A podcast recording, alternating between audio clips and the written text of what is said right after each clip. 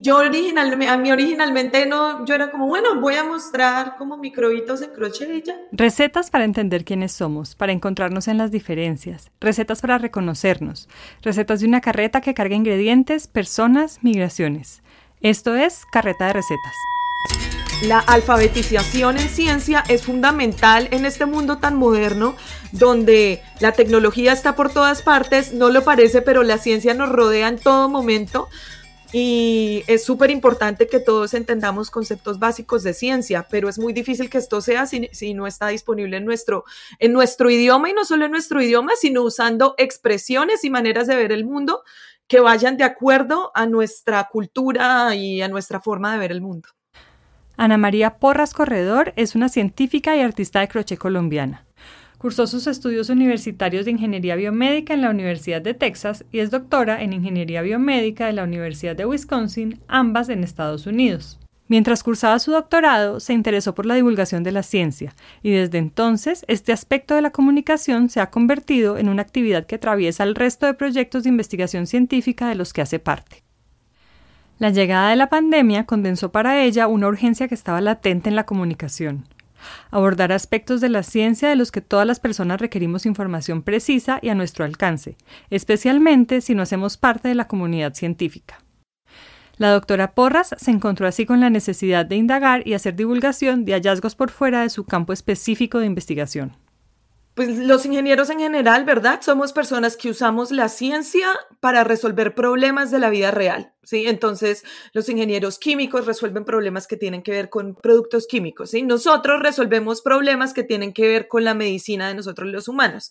Entonces, mientras que en la medicina, por ejemplo, está el médico que te receta, te dice qué hacer, qué no hacer o te opera, nosotros desarrollamos como toda la tecnología que le permite al médico hacer eso. Entonces, desarrollamos tratamientos o hay personas que se dedican a diseñar equipos médicos, otras que se dedican, otros ingenieros biomédicos que se dedican a diseñar prótesis otros como yo que nos dedicamos es más que todo a desarrollar plataformas para entender por qué pasan las enfermedades y eso después le puede permitir al médico algún día tratarte y curarte de alguna cosa. Entonces nosotros somos los que estamos como detrás de cámaras de lo que las personas ven en el día a día en un hospital o en el consultorio de un médico. Como escucharán en el presente episodio, Ana María llegó a esta, su área del conocimiento, por la conjunción de factores que le permitieron imaginarse como una mujer dentro de la investigación científica. Y no menos importante fueron su disposición hacia la creatividad, que junto con un sentido práctico se sumaron a lo anterior y le han permitido tejer una relación entre el conocimiento científico y el ejercicio de ciudadanía. Suena como si en la ingeniería biomédica nosotros todo el rato estamos diseñando cosas que pasado mañana ya van a estar en las manos de un paciente. Entonces yo me imaginaba que iba a ser algo así como, ah, nos vamos a inventar un montón de cosas y vamos a diseñar esto y mañana vamos a resolver todos los problemas de la medicina. Y pues la realidad es que las cosas funcionan muchísimo más lento y no todas las cosas que nosotros intentamos desarrollar llegan ni siquiera cerca a un paciente. En enero de 2021, cuando las vacunas para la COVID, elaboradas con la tecnología de ARN mensajero, comenzaron a llenar los titulares de prensa en el mundo, Ana María publicó un video en su cuenta de Instagram explicando en qué consistía esta nueva forma de enseñarle al cuerpo a generar inmunidad. Para esto usó sus conocimientos como ingeniera biomédica e investigadora, su experiencia como divulgadora científica y quizás lo más ocurrente, modelos del coronavirus de moléculas y nanopartículas tejidos en crochet que ella presentaba como una especie de marionetas. Este fue el comienzo de una serie de videos de Ana María, en ocasiones en solitario y otras veces con la participación de especialistas, para hablar de la pandemia y tocar aspectos sobre seguridad, eficacia y efectividad de las vacunas contenidos científicos creados justamente para abordar un tema de interés público, pero sobre todo para contrarrestar la falta de información en español y las publicaciones inexactas o mentirosas que circulaban en medios de comunicación y redes sociales. No sé, me parece que ahorita en el periodismo necesita tomarse su responsabilidad comunicativa más en serio. La falta de, de precisión en el lenguaje, el entender bien la fuente primaria, quedarse solo con el titular y sobre todo ahorita están muy de moda los titulares que generan pánico, que en realidad existen solo para generar clics. Eso a mí me desquicia. muchas, algunas veces yo doy clic en un titular y el titular ni siquiera refleja lo que está escrito en el artículo. La aproximación de Ana María para explicar las vacunas de ARN mensajero fue novedosa, divertida, pero sobre todo muy clara. Abordó de frente un tema de difícil acceso para quienes el lenguaje de la ciencia nos resulta poco familiar. La publicación fue tan relevante en redes que a las pocas horas ya tenía cientos de reproducciones. Se hizo viral en parte gracias a la difusión que le dieron personas conocidas en la comunidad científica internacional, como la epidemióloga colombiana Zulma Cucunúa, investigadora del Imperial College de Londres y quien desde que comenzó la pandemia también se ha puesto en la tarea de postular complejas nociones de epidemiología en un lenguaje cotidiano y de fácil acceso. Yo nunca había querido hablar sobre vacunas porque es un tema que ahorita con el movimiento antivacunas es desafortunadamente controversial, increíblemente, y es un tema que, por el cual la gente se apasiona mucho y es difícil tener esas conversaciones. Nunca había querido hablar de eso y estaba reflexionando de qué ironía que ahora justo estuviera hablando tanto de esto como divulgadora científica y yo creo que cuando yo recién empecé con solo mi conocimiento empírico no hubiera sido capaz de hacerlo como le estoy haciendo ahora.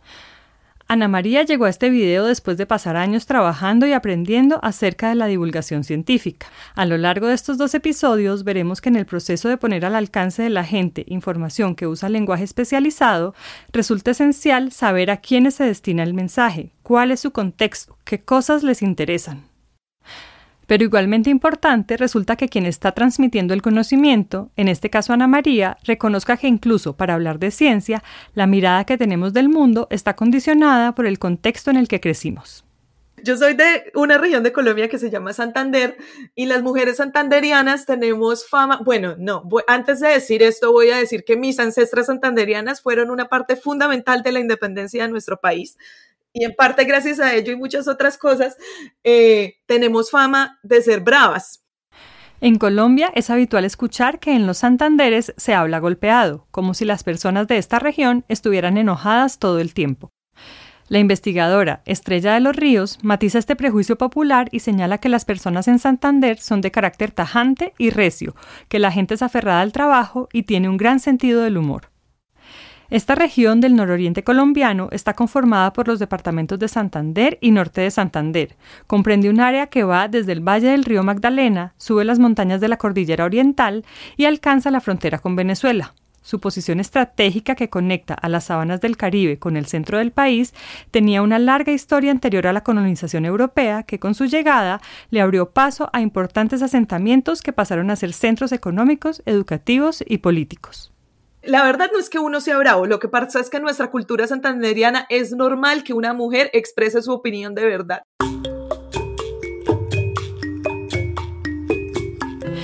Estamos inmersos en la identidad cultural de la que hacemos parte y que en medida significativa guía nuestra manera de ver el mundo, nos da un sentido de pertenencia y define la forma de comunicarnos con las personas que nos rodean. La cultura de nuestro entorno particular enmarca la manera en que usamos ciertas palabras, la selección de vocabulario, algunos de los alimentos que preferimos e incluso muchos de los gestos corporales que utilizamos para expresarnos. Son características que nos hacen parte de un grupo, que nos vinculan con las personas y los espacios que habitamos. Sin embargo, a la hora de aproximarnos a la ciencia, parecería que la cultura debe dejarse de lado en aras de encontrar una mirada objetiva, neutral, con pretensiones de universalidad, válida para cualquiera y en cualquier lugar, por encima del arraigo territorial y de las especificidades culturales. Hoy, abrir la puerta del laboratorio de la doctora Ana María Porras y abordar junto a ella los retos para romper techos de cristal al tiempo que trabaja en la promoción y divulgación de la ciencia, permitirá explorar el gusto por una hierba aromática indispensable en las cocinas tradicionales de América Latina y que en cuestión de gustos no acepta puntos medios, el cilantro. Soy Vanessa Villegas y les doy la bienvenida a Carreta de Recetas, un programa sobre cocina, género, política y cultura. Hoy, en Carreta de Recetas, el cilantro, microbios en crochet y techos de cristal, primera parte.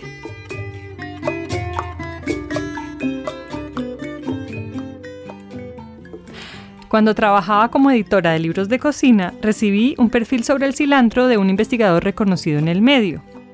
El texto pasó varias veces por mis manos y luego por las de un par de colegas.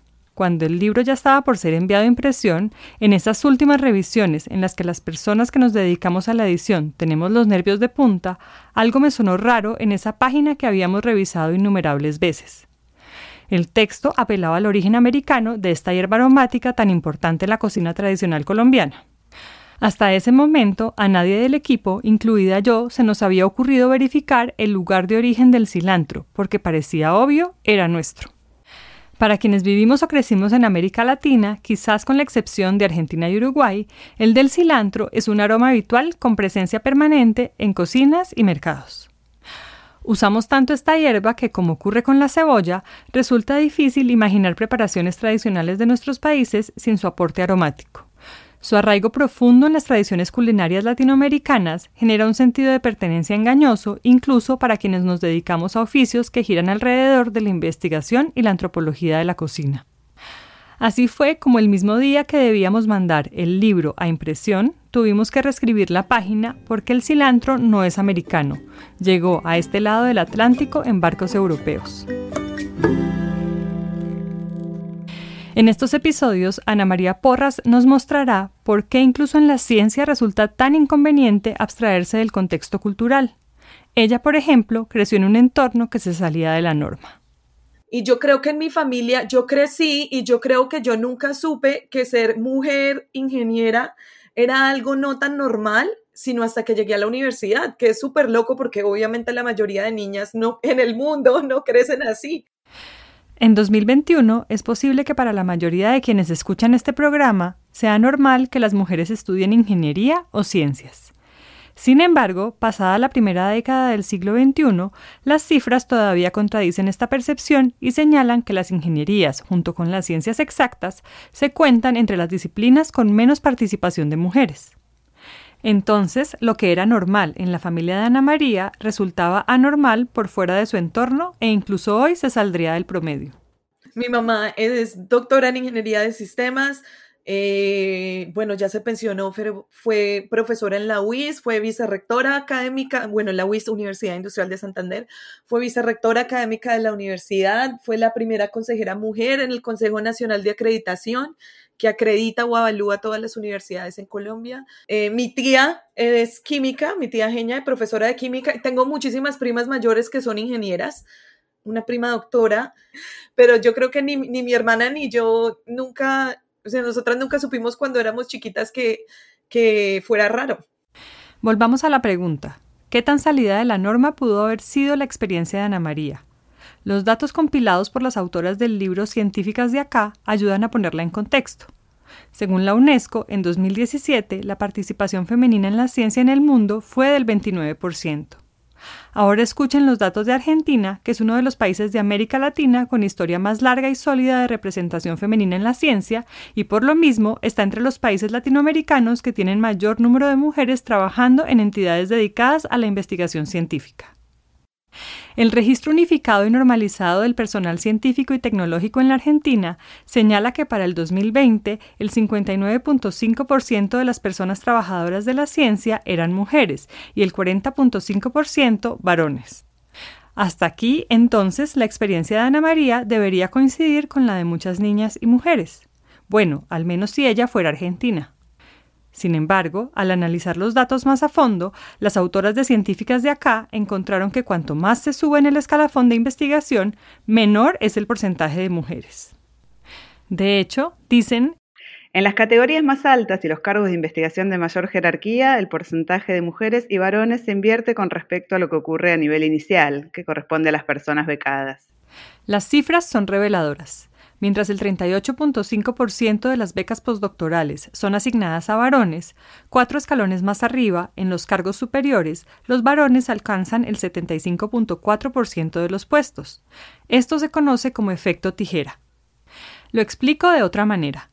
En la Argentina, las mujeres obtienen la mayoría de becas doctorales y postdoctorales y a pesar de ello, algo les impide llegar a cargos de decisión y se quedan en los puestos intermedios. Ahora consideren dos cosas. Las directrices las toman quienes están en los niveles más altos. Asimismo, es en los cargos elevados donde se pagan los salarios más sustanciosos.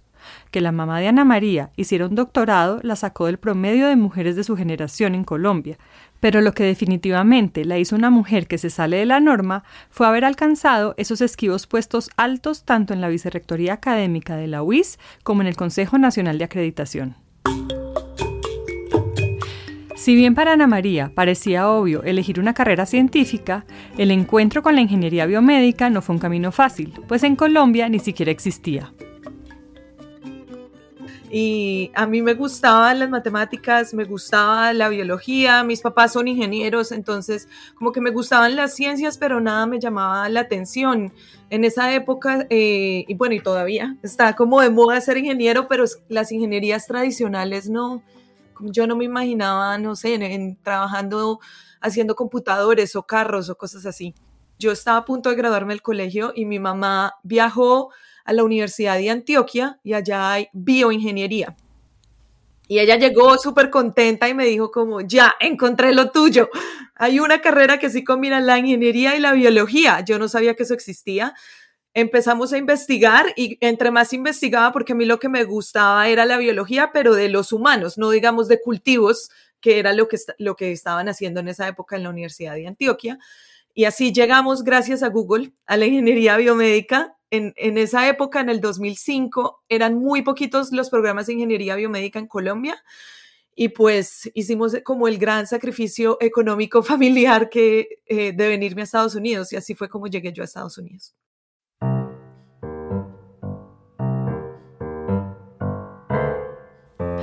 El cilantro es uno de los condimentos más antiguos de los que se tiene registro y es la hierba fresca de mayor consumo en el mundo. A pesar de que los datos parecerían apuntar a un consumo global de esta planta, el Oxford Companion on Food, una fuente obligada para abordar el tema alimentario, dice El aroma del cilantro ha sido comparado con el de una cama plagada de chinches. También se lee en sus páginas que las personas de origen europeo suelen tener dificultades para superar la aversión inicial al cilantro. Este rechazo contundente se llama cilantrofobia y ténganla presente porque va a condimentar estos episodios. Ahora, recuerden que el cilantro no es americano y aunque podría resultarle extraño a algunas personas, la relación de esta planta con Europa es estrecha. Pero vamos por partes, arranquemos por el comienzo.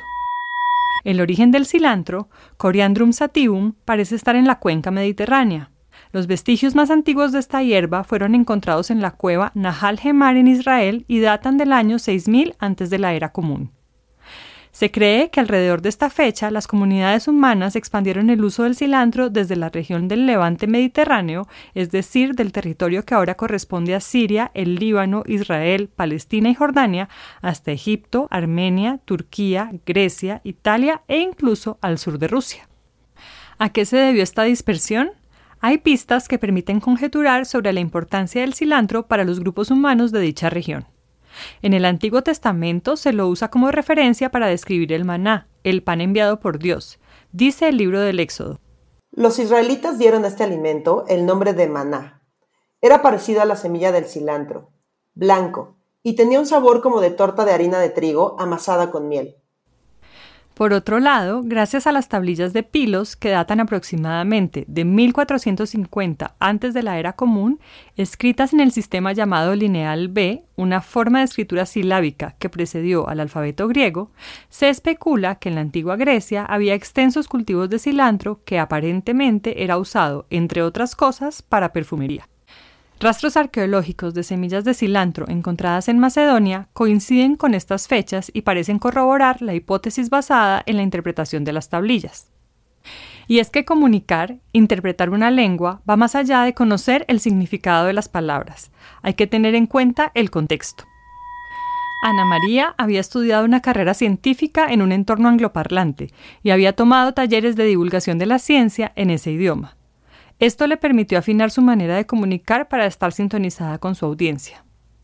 Toda la investigación en divulgación científica, todos mis referentes en divulgación científica me han enseñado un montón sobre cómo hacer para conectar con la gente y que la gente de verdad escuche tu mensaje, ¿sí? Porque los científicos muchas veces vemos a las personas como, como una vasijita para flores vacía, ¿sí? Y que nosotros les vamos a básicamente vomitar un montón de información y esa vasijita se va a llenar de conocimiento y se van a ir felices y ya. Pero obviamente las personas no son vasijas vacías, sino que son personas que ya tienen toda una manera de ver el mundo y lo que nosotros tenemos que hacer es contarles historias, relacionarnos con las personas, entender por qué piensan como piensan y ayudarles a, encajar lo que les estamos diciendo sobre las otras visiones que ya tienen del mundo. Y esas son cosas que son muy sutiles y son cosas que uno aprende con el tiempo. Pero recibió un golpe de realidad. Ana María es latinoamericana y el español es su lengua materna. Eh, yo empecé mi divulgación científica en inglés. Y como a los dos meses me acuerdo que una prima me dijo que le parecía súper chévere lo que yo hacía, pero que ella no entendía. Y ahí me puse a investigar y me puse a investigar cómo hacía la gente, si la gente en una misma cuenta tenía español e inglés, bla, bla, bla. Y lo que me di cuenta era que en comparación al montón de personas que estaban empezando a divulgar ciencia en redes sociales y en Internet en general en inglés, lo que había en español era muy, muy, muy poco. Y a medida que comenzó a incursionar en la divulgación de la ciencia en español, su formación dentro del sistema académico estadounidense se convirtió en un obstáculo tanto para comunicar como para conectar con su audiencia. Pero al principio yo ni siquiera me sabía un montón de palabras. Muchísimas palabras no me las sabía y les tenía que preguntar a mis amigos de acá. Casi que, ¿cómo se dice pipeta en español? O sea, cosas de ese estilo, cosas que como científico uno debería saber. Em, pero es increíble a uno cómo se aleja a veces de su propia lengua materna al empezar en una vida de científico. Eso también ha sido eh, un reto grandote. Como lo hemos visto a lo largo de varios episodios de Carreta de Recetas, la lengua es el reflejo de un sistema de pensamiento, de una cultura. Así, Ana María debió reconectar con su lugar de origen para que sus palabras expresaran ideas que tuvieran sentido en un contexto hispanoparlante, latinoamericano, colombiano, santanderiano. Y eso fue lo que me motivó a empezar ya mi cuenta en español, Anaerobias, que es donde me pueden encontrar todos los micromartes. Y ahí me encontré con un montón de retos. Bueno, uno, que normalmente muchas veces las personas como se empiezan a interesar tanto por lo que tú dices, que te piden fuentes primarias de, del conocimiento y casi todo está en inglés. Entonces a veces uno sufre mucho porque, porque no hay fuentes primarias de ciencia en algunos temas en español. Eso es difícil. En español hay varios vocablos para referirse al cilantro y como quedó en evidencia en el episodio de los frijoles, la diversidad de nombres es reflejo de la importancia que un alimento tiene en una cultura. El Coriandrum sativum también se llama coriandro, cilantro o culantro europeo, perejil chino, dania o culantro castilla. Y para que no haya confusiones, el cilantro del que estoy hablando es la hierba con hojas de tres lóbulos redondeados, tallos largos, raíces leñosas y aromáticas. Cuando va a florecer, las hojas del cilantro se transforman en filamentos delgados y sus flores tienen pequeños pétalos blancos, asimétricos y centro violáceo. Sus semillas redondas y de color crema también son muy aromáticas. Todas estas indicaciones para distinguirlo de otro cilantro de hoja ancha y alargada, muy popular en diversas regiones de América Latina y el Caribe, también llamado culantro, cimarrón, recao, chillangua, cilantro habanero o sachaculantro. Aquí se trata del Eryngium fetidum y ténganlo presente porque de él hablaré en el próximo episodio. Fíjense que acabo de hacer divulgación científica básica y a pesar de ello, tanto ustedes como yo debemos hacer un esfuerzo para asegurarnos de que estamos hablando de la misma especie vegetal. Y consideren también que la confusión lingüística entre los dos cilantros mencionados se restringe a América Latina y el Caribe, pues es en esta región del mundo en donde conviven ambas especies con el español como lengua común. En el resto del mundo esto no es un problema, al menos no uno lingüístico. Ana María comenzó a reconocer problemas que las personas de su país y su región tienen a la hora de abordar contenido científico de calidad, problemas que no existen en el contexto angloparlante. Además, debía calcular cuál era la capacidad real de su público para entender la lengua que predomina en la ciencia y ofrecer soluciones en español. Una compañera mía, Valeria Ramírez, ella publicó también un estudio en Colombia donde habla de cómo eh, la habilidad para hablar inglés en nuestro país, esto no es un secreto para nadie, se correlaciona directamente con tu capacidad socioeconómica. Entonces estamos hablando que simplemente por haber He tenido más medios económicos, como es en mi caso, que yo estudié en un colegio bilingüe, ya inmediatamente significa que probablemente tenga un mayor acceso a la información científica. Ana María habla del texto de la bióloga y divulgadora científica Valeria Ramírez, titulado Consecuencias de la hegemonía del inglés en la ciencia, el caso de los doctorandos colombianos en ciencias biológicas. Por ejemplo, si yo ahorita quiero revisar uno de estos artículos sobre los estudios clínicos de las vacunas de la ARN mensajero, en este momento solo están disponibles en inglés. Valeria Ramírez indica que para 2019 el 90% de la información científica en el mundo estaba escrita en inglés. Esa bien llamada hegemonía lingüística tiene consecuencias enormes para las personas que aspiran a seguir una carrera de ciencias, pero también para quienes como yo hacemos contenidos relacionados con ellas.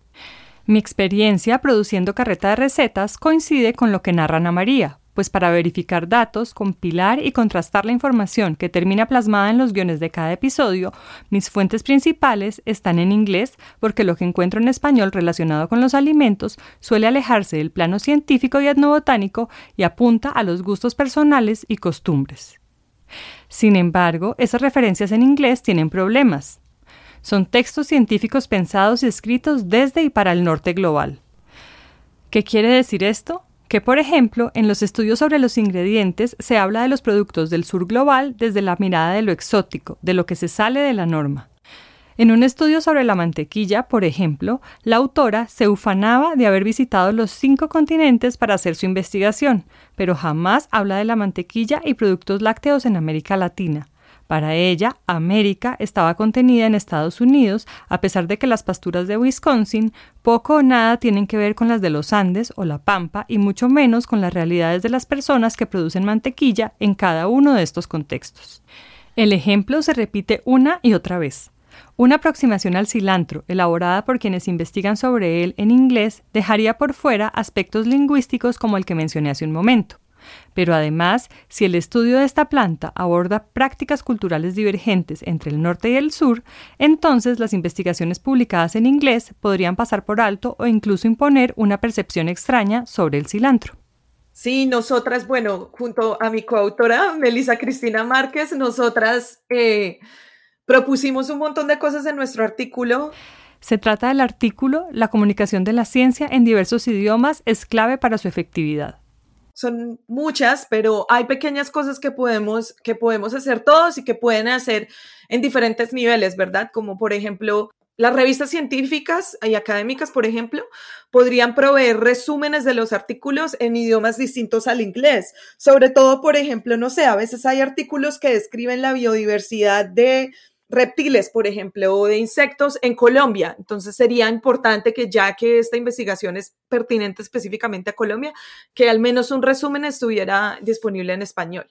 Para los medios de comunicación, sería chévere que cubriéramos más las historias de científicos locales para que nosotros también supiéramos lo que está pasando en nuestro entorno, qué soluciones están proponiendo nuestros propios problemas locales. El problema es complejo y de largo aliento. Se debe abordar desde políticas estatales, pero también articulando iniciativas individuales digamos, yo, Melissa, nosotras tenemos nuestro trabajo como científicas y estamos haciendo todo esto aparte. Entonces, ¿cómo hacemos para unir esfuerzos de tal manera que sea de pronto un poquito menos desgastante a nivel individual y podamos hacer más cosas como, como una red de divulgadores científicos? Recetas para saber quiénes somos, para encontrarnos en las diferencias. Recetas para reconocernos Recetas de una carreta que carga ingredientes, personas, migraciones. Esto es Carreta de Recetas. La farmacopea egipcia, que incluye el papiro Evers, que mencioné en el episodio anterior y data de 1550 antes de la era común, tiene el cilantro como un medicamento muy valioso, en particular por su capacidad de bajar la fiebre aplicado en forma de compresas sobre la frente. Recuerden que el imperio egipcio se desarrolló a orillas del Nilo y su zona inundable, lo que implicaba épocas del año infestadas de zancudos o mosquitos transmisores de enfermedades. Tanto el tónico para bajar la fiebre como el antídoto para el veneno de serpiente se preparaban a partir de la infusión de semillas de cilantro. A partir de ellas también se elaboraban emplastos para tratar las infecciones de la piel, además de bebidas contra los parásitos intestinales y enfermedades como el cólera. La tumba de Tutankamón da pistas de la importancia del Coriandrum sativum para esta cultura. Ocho canastas de semillas de cilantro fueron enterradas junto al faraón como ofrenda. Acá debo anotar que si bien para quienes estudian el antiguo Egipto allí se distinguía claramente la hierba de sus semillas, pues así queda en evidencia en los jeroglíficos, no se ha podido determinar si esta comunidad humana aprovechaba tanto las hojas como los tallos.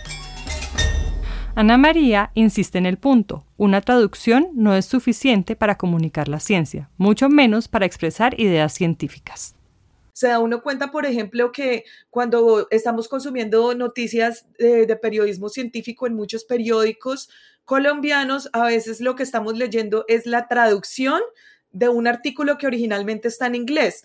Y si hacemos una simple traducción, muchas veces lo que pasa es que estamos consumiendo esa, información desde ese punto de vista eurocéntrico. Y ahí puede que sin darnos cuenta estemos absorbiendo toda otra manera muy distinta de, visualizar la información que de pronto ni siquiera va con, con nuestra manera de ver el mundo como latinoamericanos. Y no solo eso, la hegemonía del inglés como idioma de la ciencia es una de las caras de lo que se conoce como colonialismo científico. Resulta imposible resumir este concepto en un par de párrafos, así que trataré de dar algunas ideas generales de su alcance de por qué esto es un problema para quienes vivimos en el sur global. El colonialismo científico parte de la idea tan problemática como arraigada e impuesta desde los países europeos de que su llegada como colonizadores a los territorios fue el comienzo del fin de la barbarie y el primer paso hacia la civilización de los pueblos que allí habitaban. Acá voy a citar a Paola Villafuerte del Observatorio de Innovación Educativa de México. En estas circunstancias, la ciencia se utilizó para establecer una jerarquía definitiva en función del poder europeo, donde el pensamiento hegemónico se posicionó como verdad absoluta e indiscutible, y terminó por monopolizar el conocimiento. Sin embargo, detectar el colonialismo científico no es una tarea sencilla, pues vivimos en él, es parte del sistema de pensamiento occidental. Piensen, por ejemplo, en el mapa mundi que todos conocemos y que fue diseñado para tener a Europa en el centro visual. En esa representación del mundo, las proporciones de los países fueron alteradas para mostrar al norte global tanto o más grande que los territorios del hemisferio sur. En realidad, Estados Unidos, Canadá, los países de Europa Occidental, Rusia y China son mucho más pequeños de lo que nos muestra el mapa mundi. Brasil, por ejemplo, con 8 millones y medio de kilómetros cuadrados de superficie, parece más pequeño que Groenlandia, que tiene cerca de una cuarta parte de su tamaño, con menos de 2.200.000 kilómetros cuadrados. O África, con más de 30 millones de kilómetros cuadrados de superficie, se representa más pequeña que Groenlandia. Hagan la búsqueda en Internet. Los resultados les darán mucho para pensar. Ana María comenzó a cuestionarse al respecto cuando estaba a punto de terminar su doctorado bueno, ya cuando estás a punto de graduarte, como dices, estás terminando tu doctorado, eh, tú empiezas a pensar como, uff, bueno, no sé en lo que me gustaría trabajar ahora. A mí, por ejemplo, yo llevaba mucho tiempo eh, trabajando más que todo en enfermedades que afectan a muchas personas, eh, sobre todo en Estados Unidos y en Europa. Y yo, por ejemplo, pensaba en, pero es que yo soy de Colombia, ¿yo por qué estoy estudiando estas cosas? Entonces, yo quería estudiar algo que estuviera más relacionado a la salud global.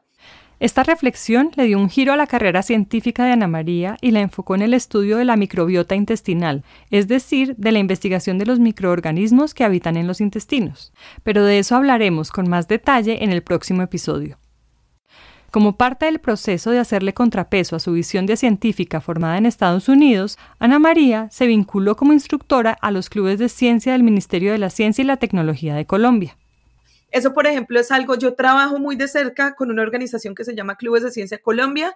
Nosotros llevamos, bueno, un club de ciencia es un proyecto que normalmente, bueno, en la presencialidad dura una semana y va un instructor basado en Colombia y un, un instructor o instructora eh, basado en otra parte del mundo y juntos eh, diseñan un, un, como toda una experiencia científica que dura una semana yo fui instructora en el 2019 y hablar con niñas es otra cosa, porque ellos tienen otra manera muy distinta de ver el mundo. Hay que mantenerlos todo el tiempo muy emocionados, muy intrigados.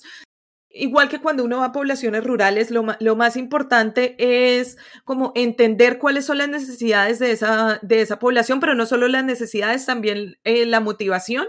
Algo que intentamos hacer mucho en clubes de ciencia cuando vamos a poblaciones rurales es eh, no solamente cuáles son las necesidades, pero nosotros también qué podemos aprender de esas comunidades y, cómo podemos hacer para que estos clubes que llevamos estén bien integrados dentro, dentro de las cosas que ya son importantes para la comunidad y dentro del conocimiento que ya tienen.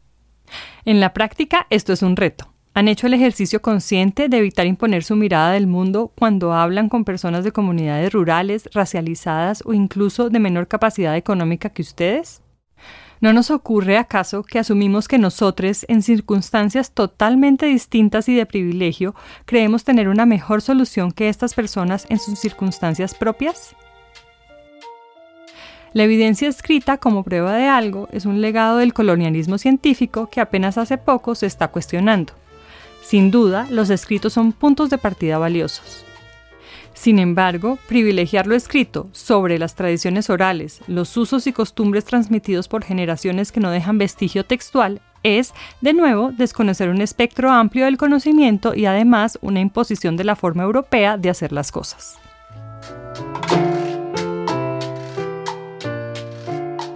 El uso del cilantro en la cocina está documentado por una buena cantidad de textos. Las recetas más antiguas que apelan a su uso en estofados están fechadas cerca del año 2000 antes de la era común en las tablillas de arcilla con escritura cuneiforme encontradas en Mesopotamia.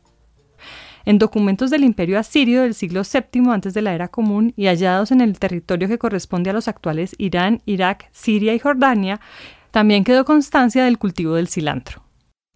De los usos culinarios egipcios sabemos de al menos dos recetas. Una que apela al uso del cilantro, pimienta y comino para condimentar calabazas antes de asarlas, y la segunda de una salsa elaborada con cilantro, pimienta, uvas pasas y vino que servía para adobar pescados.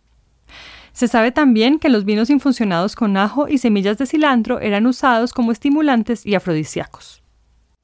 Esta hierba llegó a la India y China, según se ha inferido, justamente a través del comercio de especias que dominaba el pueblo persa. Y de nuevo, del cultivo de cilantro quedó evidencia escrita en el Manual de Agricultura China que data del siglo V antes de la era común. A diferencia de lo que ocurre en Egipto, en China sí fue claro que tanto las hojas como las semillas eran importantes y estas últimas estaban asociadas con poderes espirituales como la inmortalidad. Las tradiciones culturales y creencias de los pueblos muchas veces no encajan en la ciencia occidental. Ana María hace parte de un grupo de personas que le apuesta a entender esas miradas, pues para ella es claro que también hay muchas cosas que aprender de esos saberes, de esas preguntas, y que la ciencia sale ganando en este proceso. Si no tienes referentes, personas que se vean como tú, que hablen como tú, que suenen como tú, de pronto primero ni siquiera te puedes imaginar que puedas llegar a ser un científico. Entonces ahí ya hay un problema en el que eh, le estamos quitando a muchas personas la posibilidad de verse como científicos. El entorno en el que creció Ana María le había permitido tener referentes femeninos e imaginarse como una científica. Ese contexto resultó favorable para decidirse por la ciencia y luego para darle peso a sus convicciones que la llevaron a hacer divulgación científica y asumir una cierta manera de enfocarla. En alguna medida, estos fueron los privilegios que la distinguen de otras personas, como si fueran el condimento que le aportaba un sabor peculiar a su paladar. Tenía muy presente la importancia de la mujer en la ciencia, la importancia de la mujer en la ingeniería, como por mis experiencias personales, pero no era algo que necesariamente conectara al uso del lenguaje. Y con el tiempo, me, pues si uno se pone a pensar, la verdad es que, bueno, a ti te dicen los científicos, los ingenieros biomédicos, uno que se imagina, pues en su gran mayoría hombres. Para Ana María, este ejercicio comienza desde la manera de escoger las palabras que usa como divulgadora de la ciencia. Entonces en español está la E, ¿será que si uso la E? ¿Será que no uso la E? Entonces ahora estoy intentando aprender a utilizar estas herramientas y de tal manera que todas las personas que me escuchen se sientan incluidas y volver a esto que decía antes, que es que cuando pensemos en quién puede ser un, un, ¿Quién puede estudiar ciencia o ingeniería? Eh, que se imaginen a todo tipo de personas y no se imaginen solamente a un hombre heterosexual, blanco, exacto, etc. Las personas que hacen ciencia y divulgación científica deben tener en cuenta que los problemas ni son iguales en todos los territorios ni tienen las mismas prioridades. Hacer y pensar la ciencia desde y para América Latina es indispensable. En este punto, el libro Científicas de acá puede ayudar a esclarecer la idea. Como señala la epistemóloga Sandra Harding, un problema no existe si no hay una persona o un grupo de personas que lo defina como tal y que de hecho lo padezca. Un problema es siempre un problema para alguien. Si la investigación científica es la búsqueda de respuestas a nuestras preguntas, necesitamos diferentes perspectivas y miradas sobre los distintos problemas. En un sistema pensado por y para el varón blanco, cis, heterosexual, los problemas de las mujeres y de otras identidades no son objeto de estudio. Necesitamos diversidad en la ciencia para hacernos otras preguntas. Al igual que ocurrió con el aceite de oliva y la cebolla a los que me referí en episodios anteriores, en Roma el cilantro fue un ingrediente importante y gracias al crecimiento del Imperio romano, el uso de las semillas en la cocina se extendió por toda Europa, incluidas las Islas Británicas. Y si tienen dudas de qué tan importante fue su integración a las cocinas del Viejo Mundo, en territorio germano sobreviven las instrucciones para cultivar cilantro en el acta legislativa Capitulare de Bilis, emitida por el emperador Carlomagno en el año 812, en donde ordena cultivar un centenar de especies vegetales en los jardines reales. En la lista de plantas comestibles también se encuentran comino, pepino, melón, estragón, anís y berros. Pero si el siglo IX les parece muy lejano para rastrear el uso del cilantro en el continente europeo, un vistazo a la culinaria vigente habla del uso de las semillas de cilantro como ingrediente importante. Es aromatizante en cervezas alemanas, condimento en panes de centeno rusos y en curtidos nórdicos, mientras las hojas frescas son infaltables en guisados portugueses. Ana María sabe que la representación importa. Cada día le resulta más evidente que de personas como ella depende que la academia y la ciencia se abran a realidades a las que llevan siglos cerrándoles la puerta. Algo que sí con el tiempo cada vez me molesta más y más y que es, es algo por lo que se ha vuelto, sobre todo en estos últimos cuatro años, más una pasión mía, es que la proporción de mujeres latinas en mi disciplina es increíblemente baja de acuerdo a datos del 2018, en todo Estados Unidos, en las facultades eh, de ingeniería biomédica o bioingeniería, solo hay ocho profesoras latinas. ¿Sí? O sea, yo voy a ser una de menos de diez en un país gigante con miles, bueno, no miles, pero cientos de programas de ingeniería biomédica. Por esto mismo sé a nivel personal que la representación que verse representado importa, porque a mí con el tiempo, entre más avanzo, entre más he avanzado en mi carrera, cada vez hay menos y menos y menos latinas. Empieza uno a preguntarse como, bueno, ¿será, ¿será que yo sí puedo? O sea, si las demás no pudieron, ¿Será que las personas como yo sí podemos hacer esto? ¿Será que la forma como yo veo el mundo es muy distinta? ¿Será que los problemas que a mí me interesan, no sé, no son interesantes? En el próximo episodio, Ana María Porras contará sobre su faceta como artista de crochet y de su esfuerzo para divulgar la ciencia con enfoque interseccional. En tanto, los referentes femeninos en la ciencia seguirán marcando el diálogo. También hablaremos del sentido del gusto y su relación con la genética, de cómo se construyen y deconstruyen categorías culturales como el sabor y, por supuesto, de la profunda relación del cilantro con América Latina. Ana María Porras es doctora en Ingeniería Biomédica, divulgadora científica y artista de crochet. Su trabajo en español lo encuentran en la cuenta de Instagram anaerobias y en inglés en anamaporras. Las autoras del libro Científicas de acá son Julieta Elfman, Carolina Haddad, Julieta Alcaín y Valeria Edelstein. Fue publicado por Tanta Agua Editorial en Buenos Aires y está disponible como publicación digital. Los fragmentos fueron leídos por su editora Julieta Elfman. Gracias a Agustina Benali por haber sido el puente para conocer a estas genias. El fragmento de Paola Villafuerte fue leído por la mercadóloga mexicana Ana Victoria García. La música de las cortinillas son piezas compuestas e interpretadas especialmente para carreta de recetas por el compositor Ricardo Gallardo, director artístico de Tambuco, Ensamble de Percusiones de México. El resto de la música es cortesía del compositor colombiano Felipe Pérez Uribe, extraída de la banda sonora original de la película Visitas. Ricardo Rosenthal es escritor y especialista en música. Hace el diseño de sonido de este programa y es mi equipo de producción. La investigación y el guion son hechos por mí, Vanessa Villegas Solórzano. A todas las personas que nos apoyan en Patreon, mil gracias por la confianza y por aportar al arduo trabajo de investigación detrás de cada episodio. Y a quienes no se han sumado todavía, les invito a vincularse al programa de membresías para que continúe esta rica conversación sobre los alimentos. Carreta de Recetas es un programa de cocina, género, política y cultura. Para más recetas e historias migrantes, visiten la página web carretaderecetas.com.